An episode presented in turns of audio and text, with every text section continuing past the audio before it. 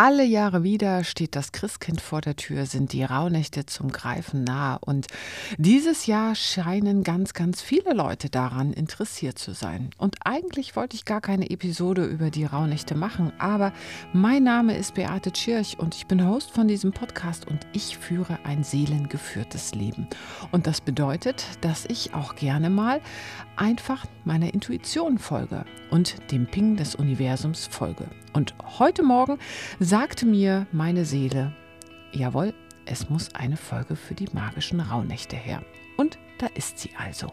Doch bevor wir da eintreten, eine ganz kleine Werbung in eigener Sache, denn möchte ich 2024 einfach mal anders beginnen, als ich es sonst tue. Sonst stürze ich mich direkt rein in den Alltagstrubel. Und diesmal dachte ich mir, ein Soulful Start wäre irgendwie auch ganz, ganz schön. Und dazu möchte ich dich mitnehmen.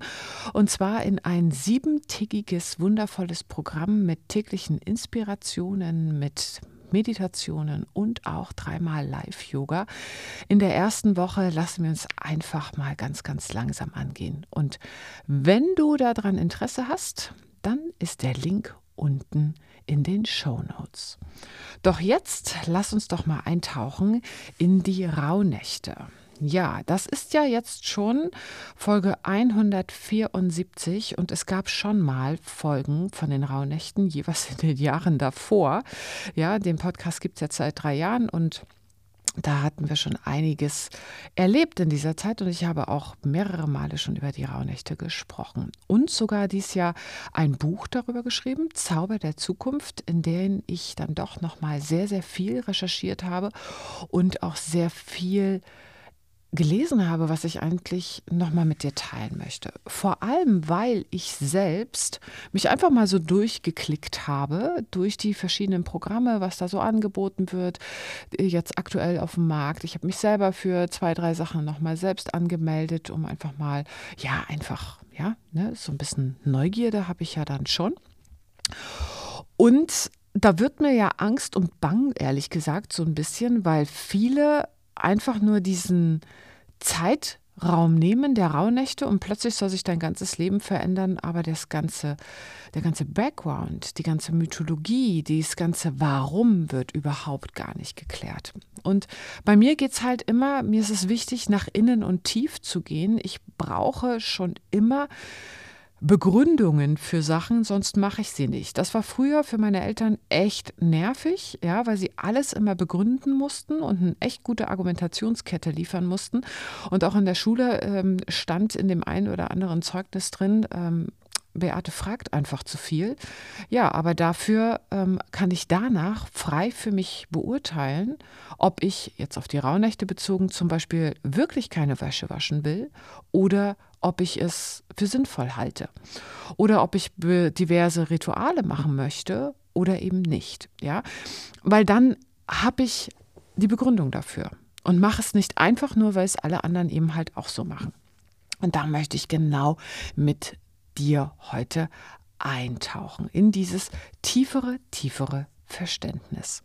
Weil in der heutigen Zeit, in der wir uns tagtäglich so durchbewegen, in der wir ständig leistungsfähig und funktionsfähig sein müssen, vernachlässigen wir nämlich den natürlichen Rhythmus, den natürlichen Zyklus des Jahres.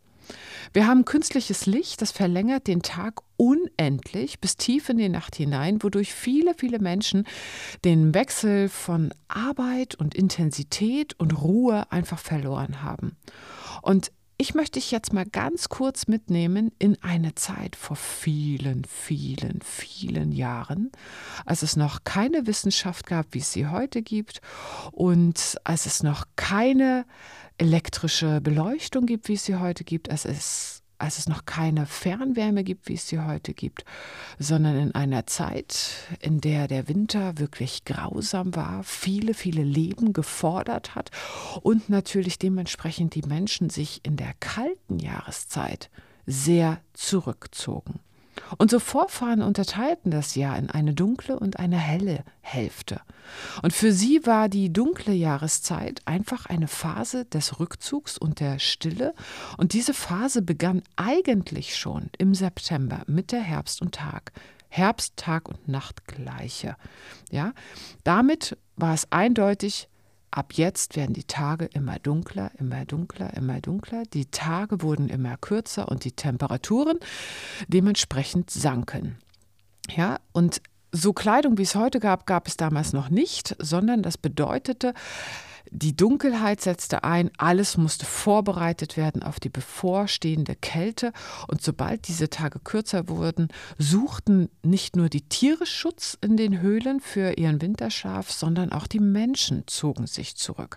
Ja, es wurden Vorräte angelegt, weil auch die Mango und die Erdbeeren, die gab es einfach nicht zu der kalten Jahreszeit. Da gab es einfach nur die eingeweckten Sachen und das Korn, was irgendwie äh, gut verstaut wurde und wenn das alle war, war alle. Und wenn da irgendwie Regen rankam, war das auch echt ungünstig. Oder wenn die Tiere sich da reingefressen haben und das alles aufgefressen haben, auch dann gab es für dich im Übrigen nichts mehr.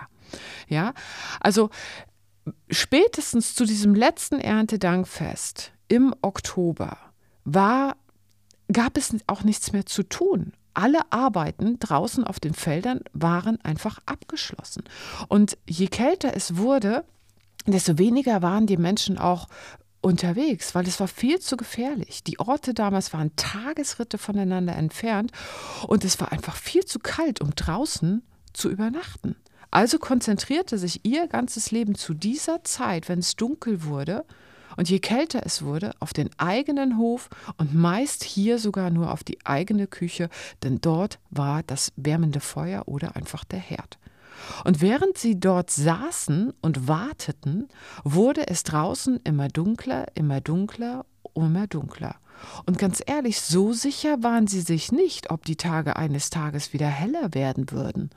Denn was, wenn die Urmutter, das war nämlich die große Göttin, die über alles Leben herrscht, sich dafür entscheidet, den Sonnengott für immer und ewig in der Dunkelheit zu behalten. Die Urmutter, die gerade alle Landschaft in alle Dunkelheit hüllt und damit alles zur Ruhe kommen lässt, damit es sich erholen kann und Kraft tanken kann, die herrscht über alles Leben. Sie herrscht auch über das Wetter, sie herrscht über die Jahreszeiten und sie herrscht einfach über alles, was ist. Und diese Urmutter übrigens war Frau Holle. Je weiter du in den Süden kommst, dort heißt sie Percht, ne, in der Alpenregion, und im, Or im Norden, wo ich auch herkomme, dort oder herkam ursprünglich, heißt sie Frick oder Frigga. Ne? Und sie beobachteten die Ahnen immer wieder, immer wieder über die Jahre verteilt, dass es eine Nacht gab, in der es besonders, besonders dunkel war, aber danach wurden die Tage wieder länger. Und so errichteten sie besondere Bauwerke, wie zum Beispiel Stonehenge in England oder Newgrange in Irland, unter anderem übrigens auch in Ägypten den Karnak-Tempel. Wenn die Wintersonnenwende ist, dann fällt durch einen ganz bestimmten Spalt ein Licht auf den Altar ja, total spannend. Also nicht nur unsere Region feierte die Wintersonnenwende oder beobachtete das. Und die Wintersonnenwende war der Wendepunkt. Und dem damaligen Glauben schenkte die Urmutter dem Sonnengott an diesem Tag das Leben. Und mit dieser Mutternacht wird dieser tiefste Punkt der Dunkelheit markiert im Jahreslauf und danach kehren halt die hellen Tage zurück und auch mit dieser Mutternacht beginnt dann einfach ein neuer Zyklus, ein neues Jahr beginnt. Ja? Und aus diesem Grunde auch wurden natürlich zahlreiche Bräuche und Rituale entwickelt, um ja den Segen der Urmutter zu bitten, damit sie bitte, bitte, bitte den Sonnengott wieder auf die Erde schickt und dadurch das Leben wieder seinen Lauf nehmen kann. Und diese Mutternacht leitet dann die Rau- oder die Weihnächte ein, die üblicherweise bis zum Perchtentag, also zum Holletag, der am 6. Januar gefeiert wird, gehen. Und unsere Vorfahren waren einfach der Überzeugung, dass die Urmutter auch das Leben der Menschen beobachtet, weil sie ist ja die Herrscherin des Lebens und sie entscheidet darüber, wie es weitergeht. Und ein typisches Märchen dafür, das kennen wir alle, das ist nämlich Frau Holle. Das erste Mädchen, was in den Brunnen steigt, der Spindel hinterher und alle Aufgaben ganz fleißig erledigt. Ne? Sie holt die Brote aus dem Ofen, sie erntet die Äpfel, sie schüttelt fleißig die Betten auf, ne? was im Übrigen alles Symbole für die Jahreszeiten waren. Dieses Mädchen wird gesegnet. Als sie aus der Unterwelt wieder nach oben kommt, wird sie mit Gold und Silber und mit ganz vielen Talern überschüttet und ist seitdem total reich. Das andere Mädchen, was hinterher steigt, das ganz faul ist, das wird mit Pech übergossen. Und so stellten sie sich das auch in ihrem eigenen Leben vor. Also taten sie alles, um der Urmutter zu signalisieren, dass hier alles rechtens läuft, ja, damit sie dann zum einen den Sonnengott segnet und damit auch das neue Jahr und damit auch ihr Leben gesegnet wird. Und genau dafür entwickelten sie und reinigten alle Häuser. Sie räumten alles auf. Sie schlichteten jeden Streit. Sie beglichen alle Schulden. Und sie machten das alles vor der Mutternacht. Ja, vor der Wintersonnenwende. Es wurde außerdem auch alles gereinigt und ausgeräuchert, damit überhaupt kein Dreck irgendwo war, denn sie wussten damals, die Hebammen, wenn Dreck im Haus war, dann konnte vielleicht die Gebärende oder sogar das Kind sterben. Was würde denn passieren, wenn die Urmutter stirbt oder das Kind? Würden sie dann überhaupt noch weiterleben können? Das waren die Fragen, die, die sie wirklich beschäftigten. Ja? Und deswegen ist es ja kein Wunder, dass sie alles dafür taten und wirklich viel, viel, viel geräuchert haben in dieser Zeit. Damit alles Dreck, alle Bakterien, alle negativen Energien, alles musste einfach weggemacht werden. Und in der Mutternacht dann, was wir ja als Julfest kennen, wurde die Mutter geehrt. Alle Rituale drehten sich um die Mutter, die das Leben schenkt, nicht um das Kind, wie es später im Christentum ist, und nicht so, wie es heutzutage ist, wenn ein Kind geboren wird, alle stürzen sich auf das Kind. Keiner sagt der Mutter mal äh, vielen Dank. Ja, oder äh, wie war es denn, Schatz? Wie war deine Geburt? Ne? Das war zu dem Zeitpunkt damals noch ganz, ganz anders. Ja? Die Mutter und vor allem die Urmutter hatte wirklich eine ganz, ganz andere Bedeutung, weil sie schenkt das Leben. Und somit ist auch diese Mutternacht, das Julfest, die Wintersonnenwende, wirklich einfach mal eine Gelegenheit für dich, deiner Mutter, egal was du für ein Verhältnis hast zu ihr, ja, oder überhaupt allen Müttern, mal Danke zu sagen. Nicht am Muttertag im Mai, nee, das machen wir am Julfest, an der Wintersonnenwende. Denn dort dürfen wir uns daran erinnern, dass wir alles, alle eines Tages mal im Bauch der Mutter gewesen sind und den Herzschlag von innen gehört haben. Was kein anderer auf dieser Welt hat. Vielleicht deine Geschwister, aber sonst kann das kein Mensch. Wir hören immer nur den Herzschlag von außen. Ne? Und wenn jetzt dieses kleine Kind auf die Welt kommt, oder überhaupt immer, wenn Kinder auf die Welt kommen, das Sonnenkind, dann sind die drei Nornen zugegen. Und die drei Nornen sind sozusagen die die erste Versinnbildlichung, die erste Manifestation der Göttin. Es gibt drei Stück davon, Urt, Vedandi und Skuld. Und die drei gemeinsam weben den Teppich des Lebens für das neugeborene Kind. Und zwar von der Stunde der Geburt bis zum letzten Atemzug haben sie die Fäden in der Hand. Sie erhalten nämlich von der Urmutter, von der Frick, von der Holler, die silbernen Schicksalsfrieden und sind dann völligst unparteiisch und handeln nach dem kosmischen Schicksalskonzept, und zwar dem Karma. Und die Urt, das ist die älteste, die schaut auf das Karma, sie ist das Schicksal. Wer dann die ist, die vom Jetzt, ne? wie verhältst du dich jetzt gerade? Und Skuld ist diejenige, das, was sein soll, handelt über die Zukunft. Und diese drei sitzen an der Wurzel des Weltenbaums Yggdrasil und weben das Schicksal aller Wesen. Und genau deshalb durften einzig und allein zu dieser Zeit nur die drei Nornen spinnen und weben. Sie weben in den Rauhnächten das Schicksal des neuen Jahres und somit auch das Schicksal von jedem Einzelnen. Und das sollte natürlich mit einer guten Ernte gesegnet sein und mit viel Freude sein. Und genau deshalb wurden auch alle Spinnenräder weggesperrt zu dieser Zeit und darauf würde pedantisch geachtet, dass niemand in dieser Zeit spinnt, webt, näht, strickt, häkelt oder irgendetwas mit einem Faden macht. Ja? Und hast du es doch gemacht, so hast du der Urmutter das Signal gegeben, dass du dich über die Götter stellst, über sie stellst, über die drei Nornen stellst und wurdest hart bestraft. Und deshalb hat sich dieses Arbeitsverbot zu dieser Zeit verbreitet. Und ebenso durften die drei Nornen bei dieser Arbeit auch überhaupt nicht gestört werden. Je lauter eine Tür geschlagen wurde, dann erschrecken die sich ja und machen vielleicht einen Fehler bei diesem Weben des Jahresteppiches. Vielleicht vergessen sie dann einzuweben, dass die Erdbeeren äh, zu einer guten Ernte kommen oder irgendwas. Ja, was weiß ich, was sie sich dabei gedacht werden. Jedenfalls durften keine Türen geschlagen werden, weil dieser Fehler durfte nicht passieren. Also versuchten die Menschen zu dieser Zeit ganz, ganz ruhig zu sein und hofften viel, viel mehr auf ein leises Raunen, dass sie das hören oder dieses leise Flüstern.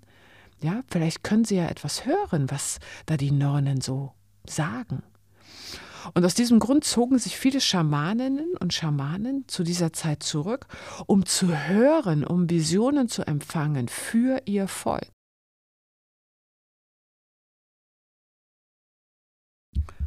Und daraus ist zum Beispiel auch, sind verschiedene Wetterorakel entstanden. Ja? Mein Opa, der hat dann immer noch seine Zwiebel immer schön geschnitten, alle Zwiebelschalen nebeneinander gelegt, da auf jede Zwiebelschale für jeden Monat ein bisschen Salz gemacht und je nachdem, wie viel Wasser da drauf war, sich gebildet hatte, ja, wusste er, ach, in dem Monat, da ist es vielleicht ein bisschen trockener oder ein bisschen äh, kommt eine Flut oder irgendwie sowas. Ja? Und genau deshalb ist das halt auch die Orakelzeit. Ne? Und du kannst in diesen Rauhnächten einfach mal deine Träume beobachten, Karten legen, vielleicht flüstert dir ein Tier eine Botschaft zu. Ne? Während diese drei Nornen mit dem Schicksalsfaden beschäftigt sind, da gilt es doch einfach mal hineinzuhören, was sie über deine Zukunft sagen.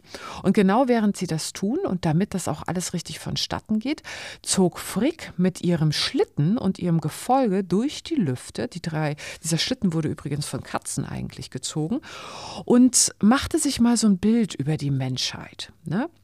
Und dieser Schlitten sollte natürlich ganz, ganz schnell am eigenen Hof bitteschön vorbeiziehen und nicht gerade vor der eigenen Tür stehen bleiben oder irgendwie daran gehindert werden, dass sich vielleicht, ähm, ja, dass dadurch einfach etwas Schreckliches passieren könnte. Ja? Stell dir mal vor, dann steht die Urmutter vor der Tür und sagt, hier, dein Kind nehme ich dann aber mit, weil sie herrscht ja über das Leben.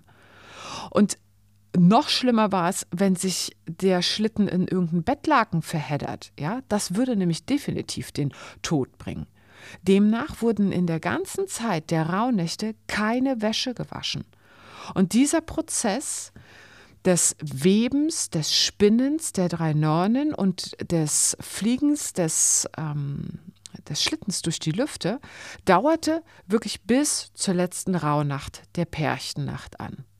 Weil, und dann, sobald der Faden gewebt ist, steht das Schicksal fest und es gibt einfach kein Zurück mehr. Und dieser Glaube an das Schicksal und an die Bestimmung ist tief, tief, tief in der nordischen Kultur und in unserer Tradition verwurzelt.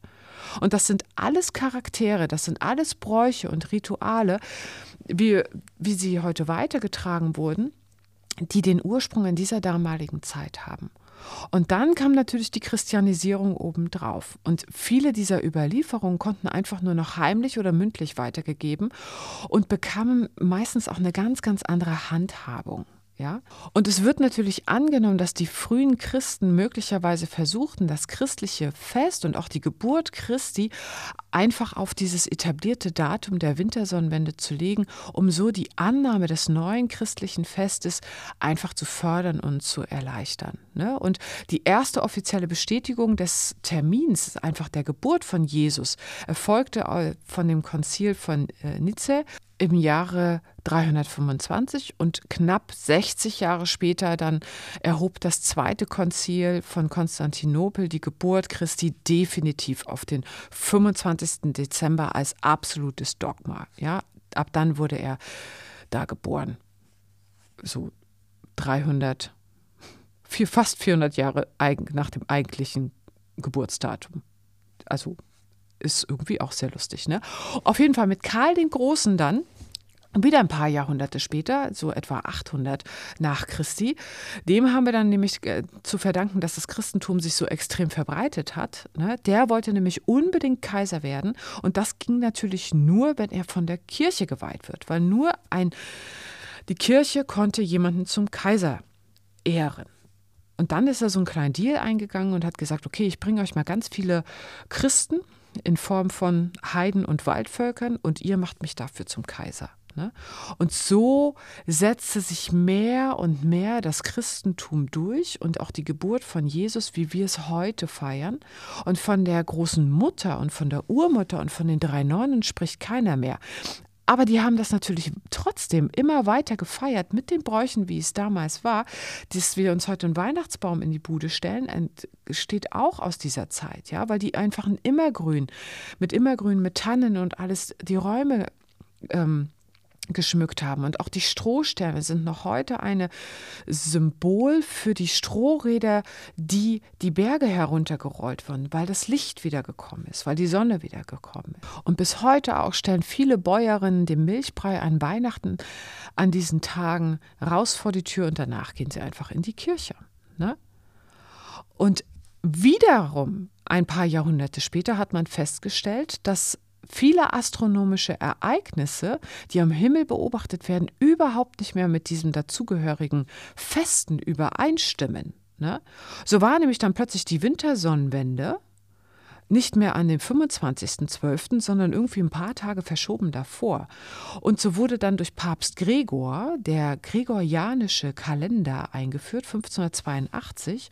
Und damit verschob sich dann das astronomische Ereignis der Wintersonnenwende auf den 21.12. Manchmal auch am 20.12. oder am 22.12., wie zum Beispiel in diesem Jahr. Und jetzt kannst du dir natürlich vorstellen, jetzt feiert man schon 15, äh, keine Ahnung wie viel, 100 Jahre Weihnachten exakt die Geburt Jesus an diesem Datum, am 25.12., da kannst du ja nicht daherkommen, ach übrigens, Jesus, der wurde eigentlich am 21.12. geboren. Also so haben sie das Fest und damit auch den Beginn der Rauhnächte auf diesem Datum gelassen, obwohl die wahre Mutternacht ein paar Tage früher stattfindet. Und durch diese Verschiebung des Datums der Wintersonnenwende erklären sich dann auch die verschiedenen Theorien zu dem Beginn der Rauhnächte. Die einen halten an der Wintersonnenwende, an der Mutternacht fest und die anderen halten einfach an dem Datum fest. Und jetzt kannst du dir einfach mal überlegen, wie willst du es in deinem Leben haben, wie willst du es machen. Ne? Ich persönlich, ich feiere definitiv die Wintersonnenwende, ich mache da ein schönes Ritual für mich. Und dann gibt es aber immer noch ein paar Tage, wo einfach viel, viel, viel zu tun ist. Und dann steige ich mit den Rauhnächten am 25.12. ein, weil erst dann kann ich wirklich in diese Ruhe starten. Denn das ist die Essenz, der eigentlich gemeint ist mit diesen Tagen. Nicht, dass du wie wild räucherst oder dich an strenge Regeln hältst, wäscht oder nicht wäscht oder irgendwelche Rituale machst. Es geht darum, dass du dich rausnimmst aus deinem ganz normalen Alltag. Denn diese Tage, die Rauhnächte, bieten einfach eine Chance zur Re Selbstreflexion sowie zu persönlichem Wachstum und auch zu deiner Weiterentwicklung. Und es hat sich in diesen letzten Jahren so viel verbreitet, dass in dieses, dieser Zeit wir alles wünschen können. Es gibt ja auch dieses Wünscheritual, was wir uns wollen. Aber wenn du wirklich zugehört hast, dann verstehst du, dass die Urmutter das Leben schenkt und das Wesen schon alles mitbringt. Und die Rauhnächte sind die Aufforderung dazu, dich daran zu erinnern, was du mitgebracht hast und wer du bist, wenn du niemand sein müsstest, wenn du keine Rollen und keine Erwartungen zu erfüllen hättest. Und nicht nur die Dinge zu wünschen, um diesen Erwartungen noch mehr zu entsprechen. Also meine Empfehlung ist wirklich, ähm, nutze die Rauhnächte, um dich besser kennenzulernen, um deine Stärken zu entdecken, um zu spüren, wer du bist. Und übersetze das, alle Räder sollen stillstehen mal für dich. Ich nehme mich einfach mal komplett raus aus meinem Alltag. Und ich weiß auch, ich schreibe es selbst in meinem Buch Zauber der Zukunft, dass jede Rauhnacht einem einzelnen Monat entspricht. Aber seit ein paar Jahren, ganz ehrlich, lege ich mich überhaupt gar nicht mehr darauf fest und setze da gar nicht mehr den Fokus drauf. Und ich versuche auch nicht mehr herauszubekommen, irgendwas, was in der Zukunft passieren könnte oder das zu deuten, was wohl passieren wird, weil ich mittlerweile das Vertrauen in meinem Leben entwickelt habe. Alles, was mir passiert, auch wenn es in dem Moment mir nicht gefällt, ist richtig für mich und entwickelt mich zu dem Menschen, der ich wirklich bin. Und ich konzentriere mich in dieser Zeit viel, viel lieber auf diese Verbindung zu meiner Seele und darauf ehrlich zu sein zu mir selbst. Also sprich, welche Ideen und Eingebungen bekomme ich? Was sind meine Herzenswünsche? Wo zieht es mich hin in dieser Zeit? Und dann hinterfrage ich das, was hält mich denn auf, das zu tun? Welche Verhaltensweisen passen nicht zu meiner Vision? Vielleicht könnte ich etwas über Bord schmeißen, welche Routinen könnte ich mir jetzt aneignen? Ne?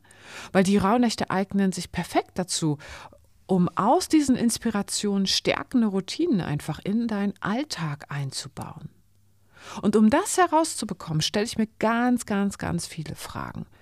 Einige davon habe ich dir in dem Buch Zauber der Zukunft aufgeschrieben und auch die einzelnen Rauhnächte spielen und spiegeln so wunderbar einfach unser ganzes Leben wieder. Du wirst geboren, ne, du hast einige Widerstände, du bringst etwas zur Blüte, du äh, hast eine Frucht, eine Ernte und diese Ernte stellst du allen zur Verfügung und dann darfst du dich auch wieder verabschieden und gehen und kommst wieder zurück zu der Urmutter und beendest auch diesen Zyklus wieder.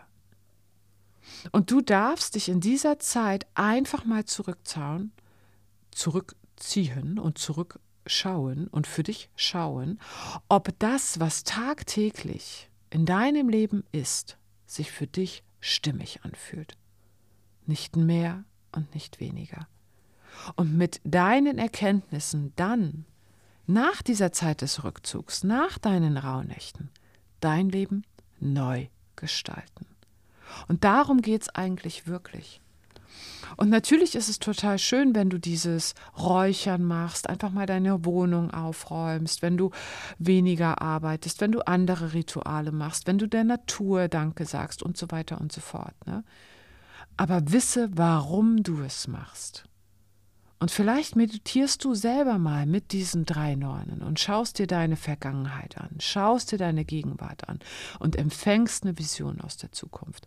Und vielleicht gehst du sogar noch mal eine Ebene tiefer und verbindest dich mit der Urmutter, die die alles Leben trägt und lässt dich von ihr in Geborgenheit einhüllen und in diese Magie mitnehmen. Und das wünsche ich dir für diese Zeit. Und wenn du da tiefer eintauchen möchtest, habe ich auch dieses Jahr wieder meinen magische Rauhnächte Online-Kurs. Da kriegst du total schön jeden Tag einen Liebesbrief aus der Anderswelt, einfach ein Brief, wie man sich ihn schon immer gewünscht hat im ganzen Leben. Schöne Liebesbriefe und jeden Tag eine Meditation, die dich einfach verbindet mit deiner Seele, dass du dir einfach mehr darüber klar wirst, was du bist, wer du bist, aus deiner tiefsten Essenz raus.